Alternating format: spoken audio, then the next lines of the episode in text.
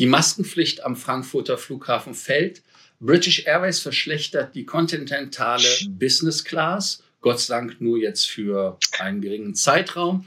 Und natürlich Zukunft der Luftfahrt aus der Sicht der Airlines for Europe.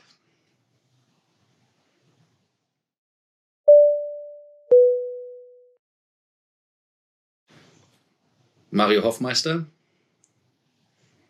Lars Korsten. Andere Seite Mario. Aber kein Problem, ist ja spiegelverkehrt. Dein stimmt, ist stimmt. unser Links. Aber nun gut, wie dem auch sei. Ich habe ich hab lange dafür gebraucht. Aber nichtsdestotrotz sind wir hier, um euch mehr Meilen, mehr Punkte und vor allem mehr Status zu bringen. Gebt uns einfach euer Like, euer Kommentar und ganz, ganz wichtig, abonniert den Kanal, kommentiert unten. Und wir sind für euch auch diese Woche unterwegs gewesen. Ich war für euch in Brüssel. Ihr habt das ja gesehen an dem Beitrag, den ich aus dem ehrwürdigen Raum im Nobel, wie hieß das, Nobel irgendwas in Brüssel gemacht habe.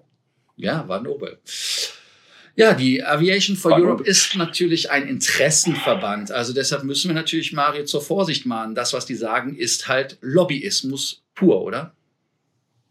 Ja, was heißt Lobbyismus pur? Ich würde sagen, es sind die Interessen der Fluggesellschaften und äh, wie alle anderen auch dürfen auch Fluggesellschaften ihre spezifischen Interessen haben und äh, ja, manchmal sind ja die Interessen der Fluggesellschaften auch durchaus unsere Interessen, denn wenn durch zu starke Restriktionen oder Steuern das Fliegen teuer wird oder zu teuer wird, betrifft uns das ja auch. Ja, der Chairman der Veranstaltung ist dieses Jahr Carsten Sport zum zweiten Mal, weil es ein rollierendes System ist. In der A4E sind Fluggesellschaften wie Aegean, Air Baltic, Air France, Cargolux, EasyJet, Finnair, IAG, äh, Iceland Air, dann ist es die Lufthansa Group, wie ich ja schon sagte, Norwegian Air, äh, Jet2, Ryanair, Smartwings, Air Portugal, TUI und die Voleta.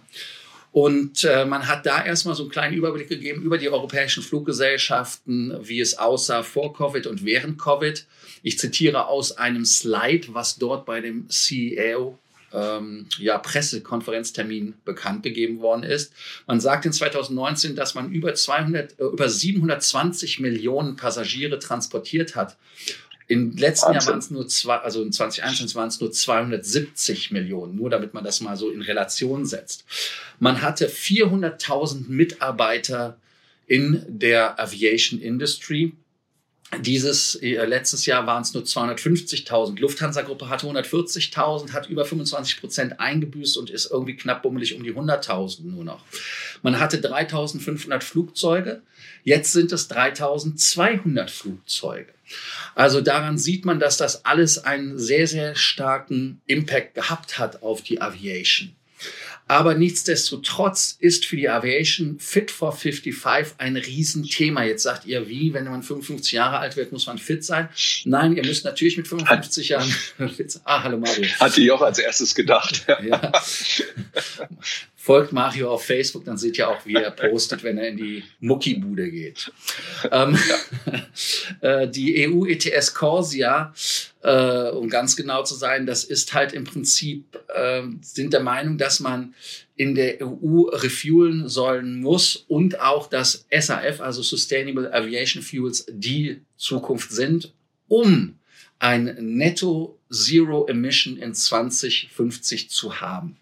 Ganz wichtig ist auch, dass man eine Balance hat. Das heißt also, Sie nennen das ein Level Playing Field oder Playing Field, dass also für alle, die auf dem europäischen Markt zugegen sind, dieselben Bedingungen haben. Ist ja logisch. Und ganz wichtig ist das Thema mit ähm, Carbon Leakage. Das heißt also, dass alle, die Carbon Carbon oder beziehungsweise CO2 emittieren. Zwei. CO2, ne? CO2, ja. CO2 ja. emittieren. Ähm, dass die halt dieselben Kosten haben, dass man also auch Zertifikate haben muss und alles. Und auch die Besteuerung. Und die, die Welt und Europa müssen halt wirklich auf dem gleichen Level sein. Es bringt ja nichts, wenn Europa höher ist und die Welt ist weniger, weil alle, die nach Europa fliegen, haben dann das Problem nicht. Ähm, zumindest nur auf 50 Prozent der, der Fälle. Und Lufthansa hat es eigentlich immer. Das wäre ja. halt ungerecht oder die Fluggesellschaften. Und ähm, äh. ja, möchtest du was sagen?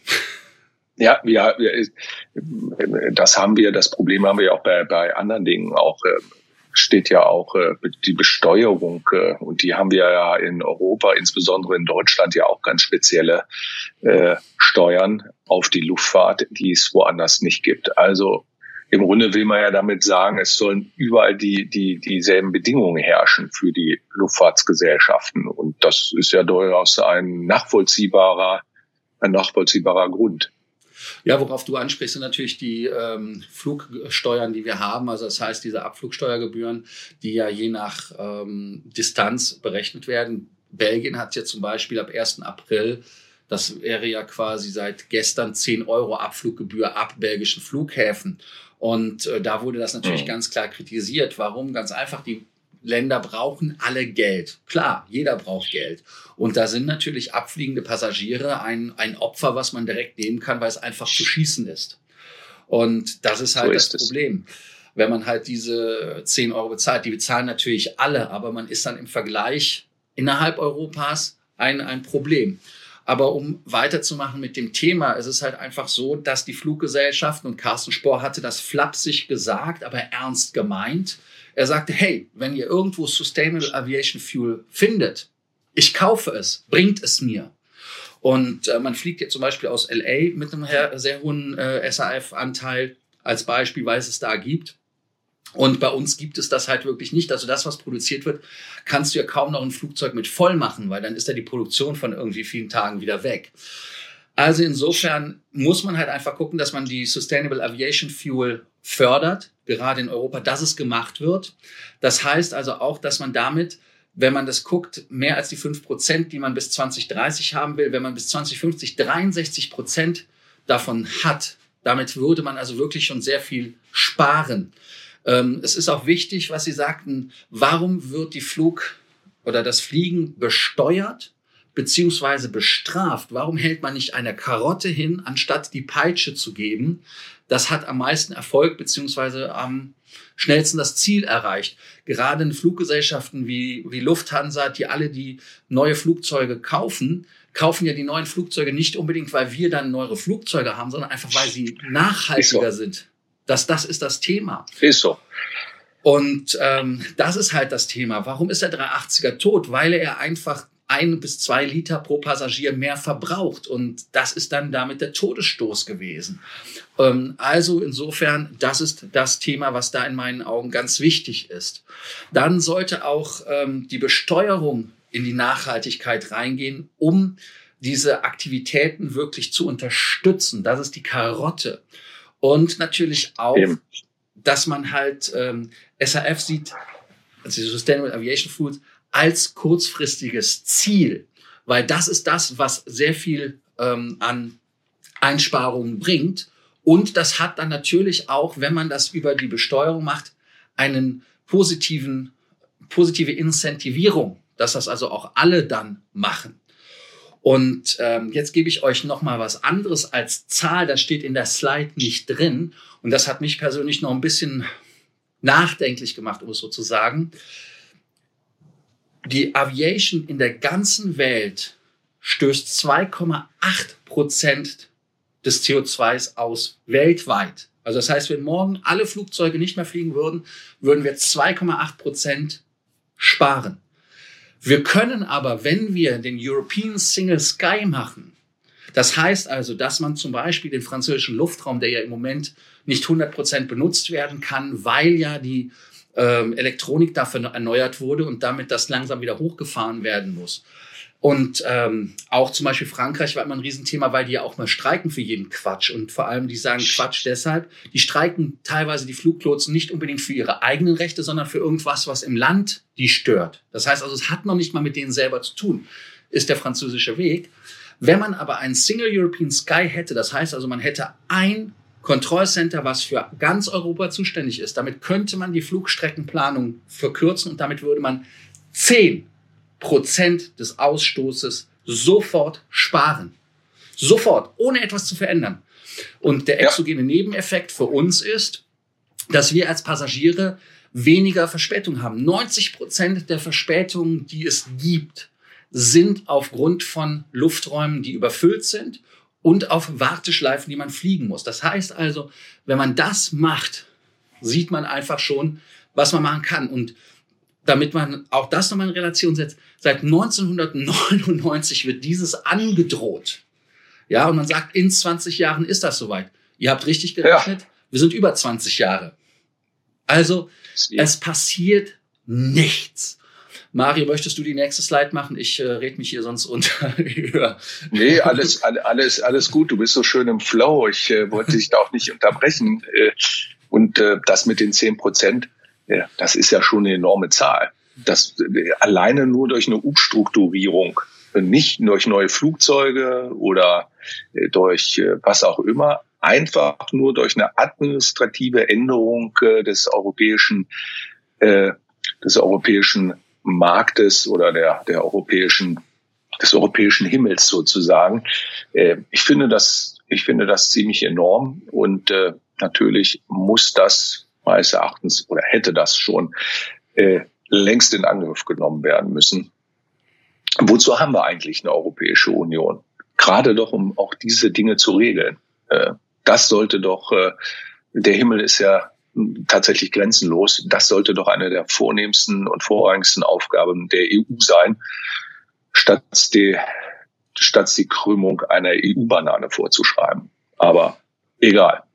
Das ist halt das Thema und, man kann halt mit dem effizienten Luftraum ganz einfach so viel mehr sparen. Also es sind ja nicht nur die zehn Prozent, sondern es ist ja auch so, dass diese Kosten, die entstehen dadurch, dass man fliegt, wenn man jetzt anfangen würde und man könnte das dann zum Beispiel ausschreiben, wer das macht. Ja dann hätte man damit natürlich wesentlich mehr Sicherheit.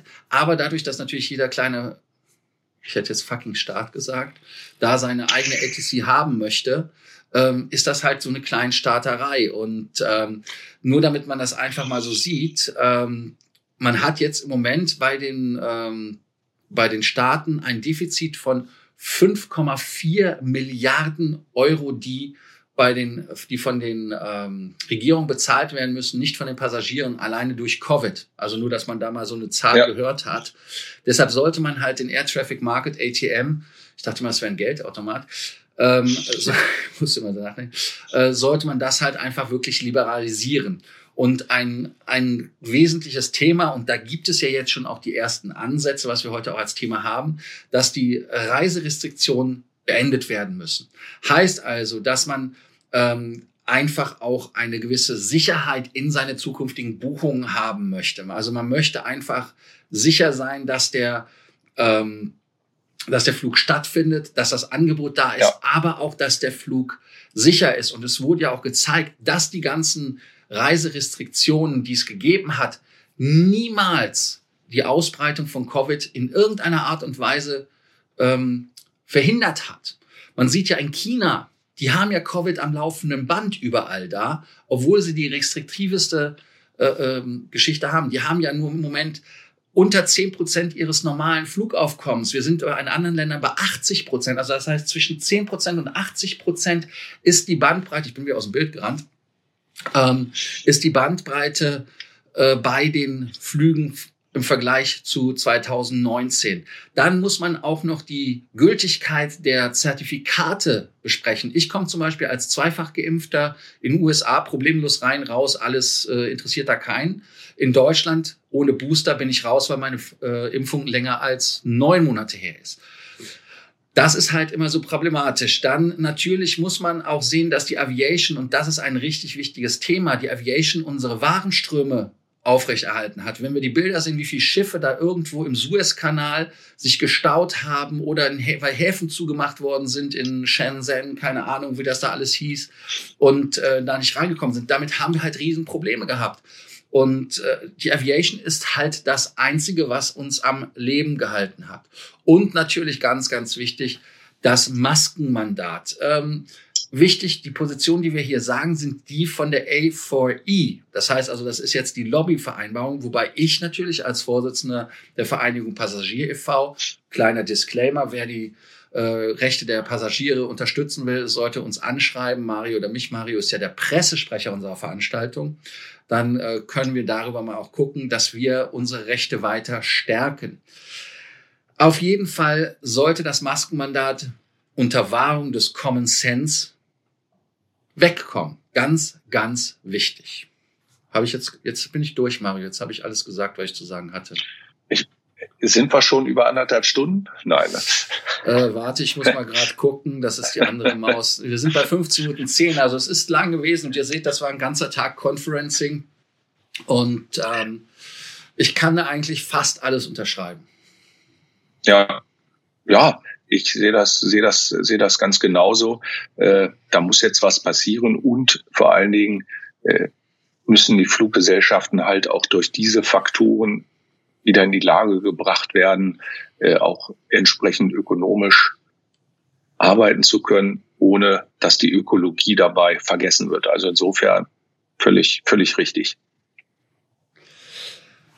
Das nächste Thema, damit wir nicht zu viel über Lobbyismus reden müssen, aber Themen, die wichtig sind. Und ich hoffe, dass ihr auch eure Kommentare unten reinschreibt, was ihr dazu denkt. Das ist wichtig für uns, damit wir auch wissen, wie ihr so tickt, wie ihr zu den Themen denkt, damit, wenn wir das als Vereinigung Passagier oder aber als äh, Mario und Lars in die Gehörgänge von den geneigten CEOs der Fluggesellschaften flüstern, dass wir auch sagen können, ja, unsere Meinung ist richtig oder wir sind verwirrt. Ähm, also insofern warte ich da auf, auf euer Feedback und auf eure Diskussionen. Übrigens nochmal Dank für den Stammtisch. War sehr, sehr interessant. Ja, ähm, Carsten Spohr hat halt auch gesagt, und das ist das nächste Thema, dass Konnektivität den Umweltschutz schlägt. Und äh, da heißt es jetzt nicht, dass man jetzt auf einmal bei der Lufthansa als Umweltsau sich generieren möchte, sondern es geht sich einfach nur darum, dass wir doch weiterhin als Passagiere weiterfliegen können nach Asien. Da braucht die Lufthansa zum Beispiel die Polarroute nach Japan. Oder wenn wir nach China fliegen, dass wir untenrum fliegen. Lufthansa hat im Prinzip nur drei oder vier Strecken, die davon betroffen sind, die länger sind. Aber es sind halt Strecken. Im Moment. Im Moment, klar, weil China geschlossen ist. Das hat er auch gesagt.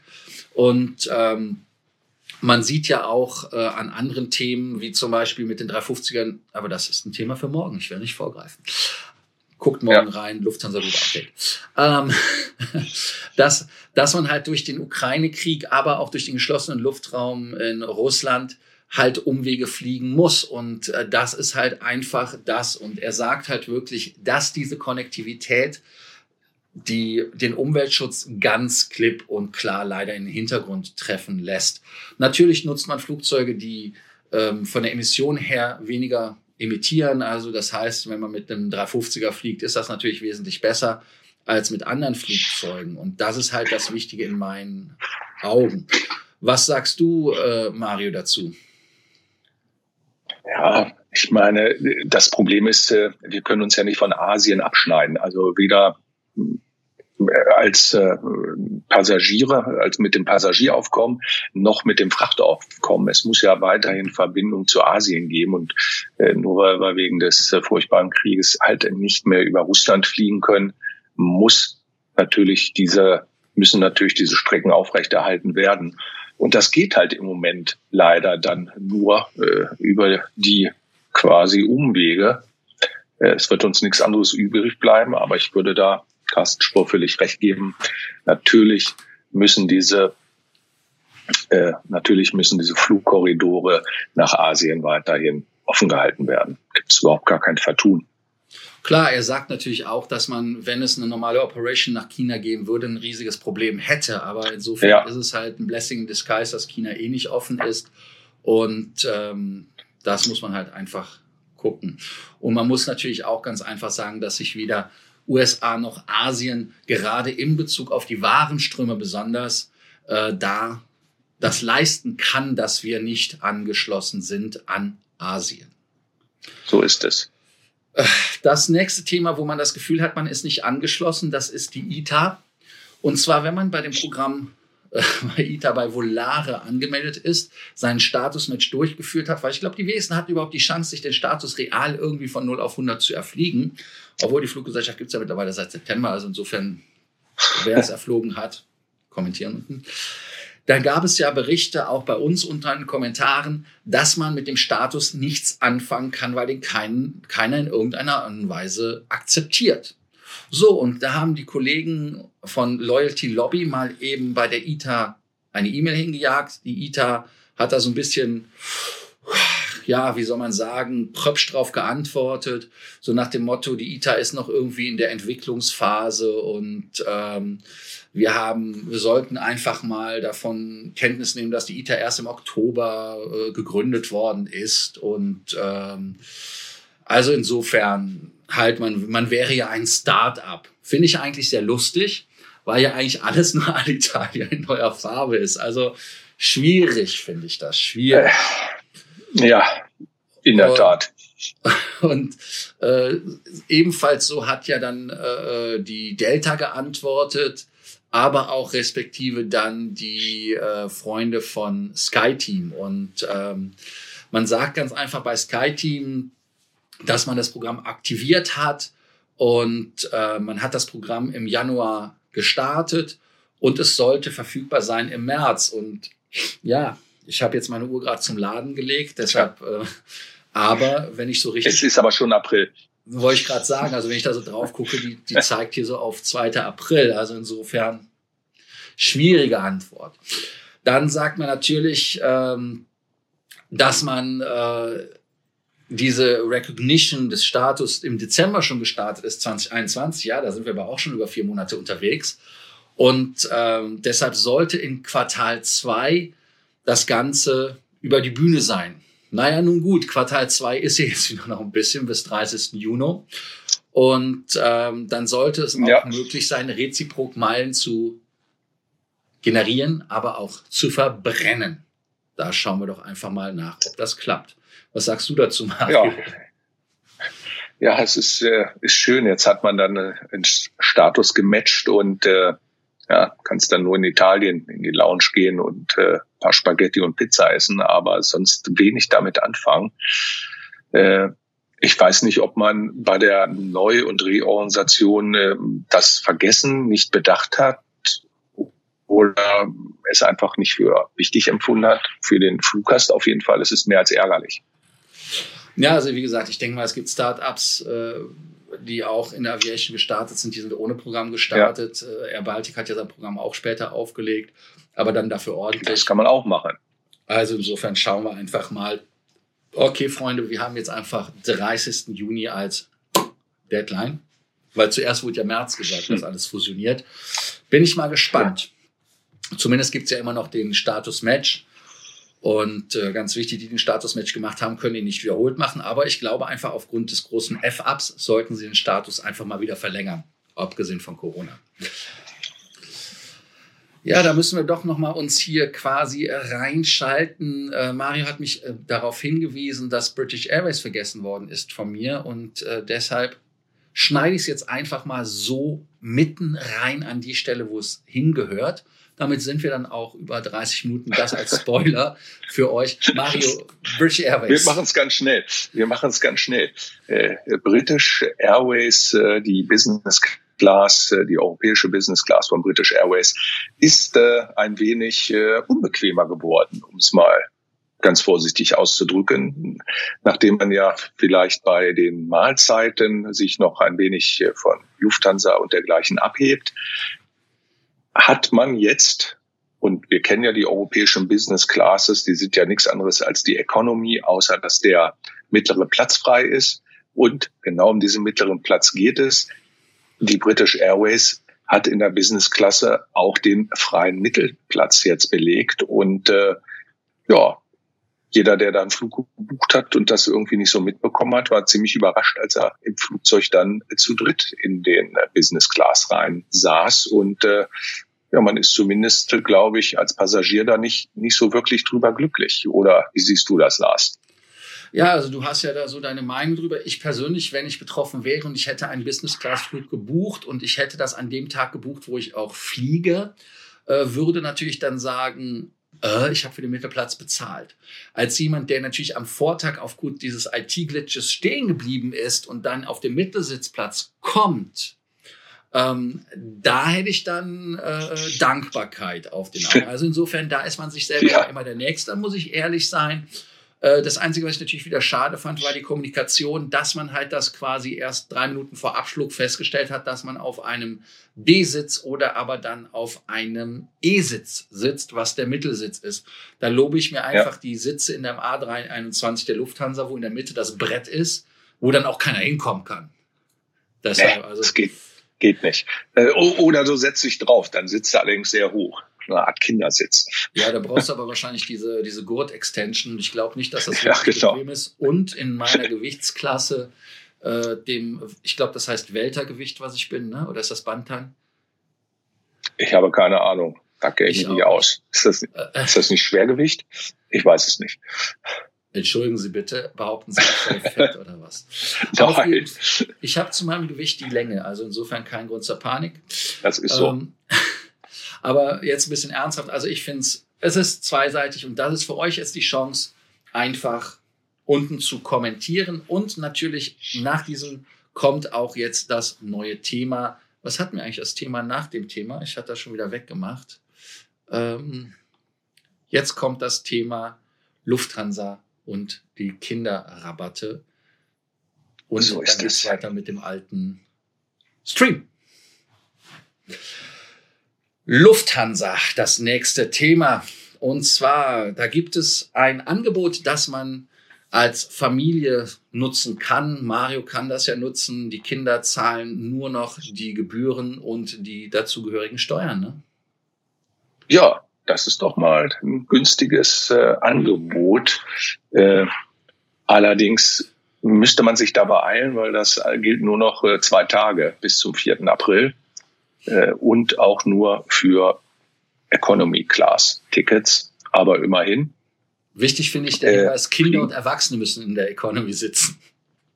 Ja, ja, natürlich, ja. Du kannst deine Kinder alleine da irgendwo hinschicken. Aber immerhin, wenn man das jetzt noch schnell macht, kann man da bis zum 31.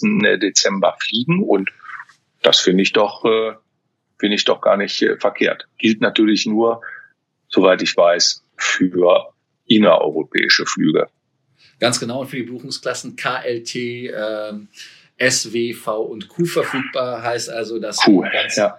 dass die ganzen ähm, Tarife für meine Tickets natürlich logischerweise macht ja keinen Sinn, weil wie soll das funktionieren? Ne?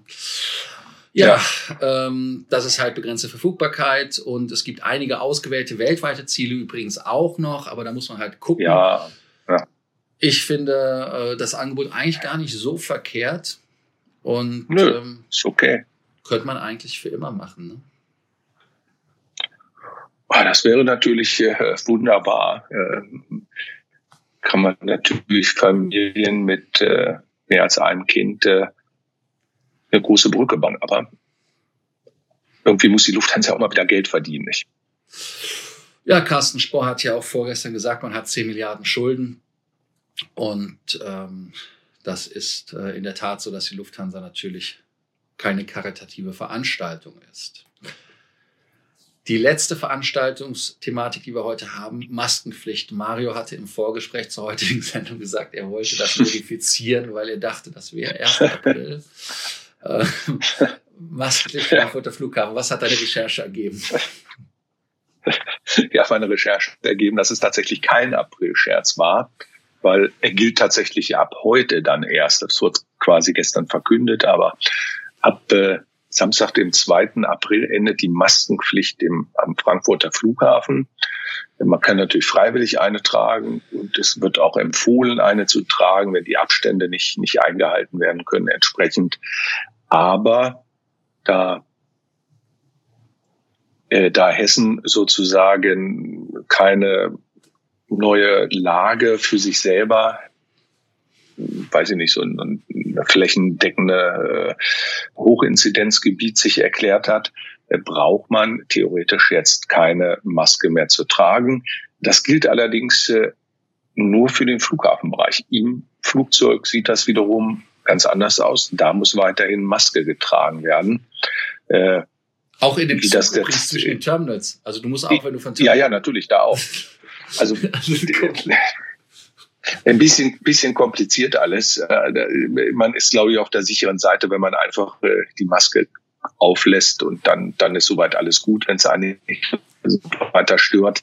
Äh, aber zumindest kann man, wenn man im Wartebereich sitzt und man hat genug Abstand, das, das Ding auch mal ohne schlechtes Gewissen abnehmen. Man durfte es ja vorher schon abnehmen, wenn man irgendwas getrunken und gegessen hat. Aber jetzt besteht zumindest keine Verpflichtung mehr.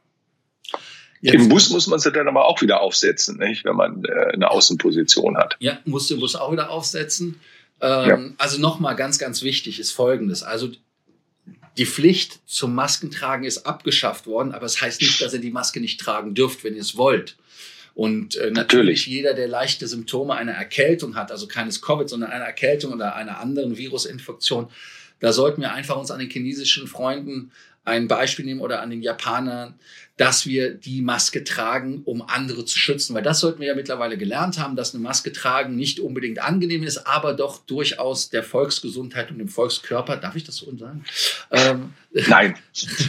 Nein. Und äh, Nein. so auf jeden Fall. Äh, im, im, bei der Bundeswehr nennt man es Pflicht zur Kameradschaft, also dass man da halt sich einfach sozialverträglich benimmt. Und ich glaube, dass das einfach der, der richtige Weg ist. Ähm, ich denke mal, dass mit den Pflichten und Rechten, die wir haben, auch gewisse moralische Pflichten kommen und deshalb einfach mein Appell, tragt die Maske, wenn ihr der Meinung seid, ihr wollt sie tragen, weil ihr andere schützen wollt. Wenn nicht, dann halt einfach nicht. Nochmal, schreibt unten, kommentiert unten, was ihr davon haltet, ob das jetzt für euch zu früh ist, weil die Zahlen in Deutschland eurer Meinung nach zu hoch sind oder aber nicht. Ich persönlich habe ja Covid auch einmal durchgemacht. Mario, du hast es auch einmal oder zweimal durchgemacht? Nee, einmal, einmal. Einmal, einmal. Ähm, einmal. Also müssen wir auch auf Holz klopfen, alles äh, gut und tippitoppi verlaufen. Keine Schmerzen gehabt, außer den üblichen Männerfieberschmerzen, wo man sterben muss ähm, sind dem Tod quasi von der Schippe gesprochen. Aber das hat Natürlich. mir mehreren Grippen ja schon so gehabt. Ja. Also insofern kommentiert unten und äh, nachdem wir jetzt die halbe Stunde hier vollgesammelt haben, danke ich an dieser Stelle, dass ihr heute wieder dabei wart bei Frequent Traveler TV. Ich hoffe, euch hat unser Potpourri der Informationen gefallen und lach dich so. Ich wollte das Wort Potpourri immer schon mal in diesem Zusammenhang. Ja, es ist Solange du nicht anfängst zu singen, ist alles gut. Okay, also das Sammelsurium an Themen. äh, hat euch gefallen und äh, ganz, ganz wichtig, ähm, abonnieren, Glocke an, liken und kommentieren wiederhole ich so oft, bis ihr wirklich auch kommentiert habt. Also an Jawohl. Stelle, danke. Bis dann. Ciao. Ciao. Ich mache heute im Gegensatz zum letzten Mal auch direkt aus, damit wir nicht irgendwelche anderen Sachen haben. Ja.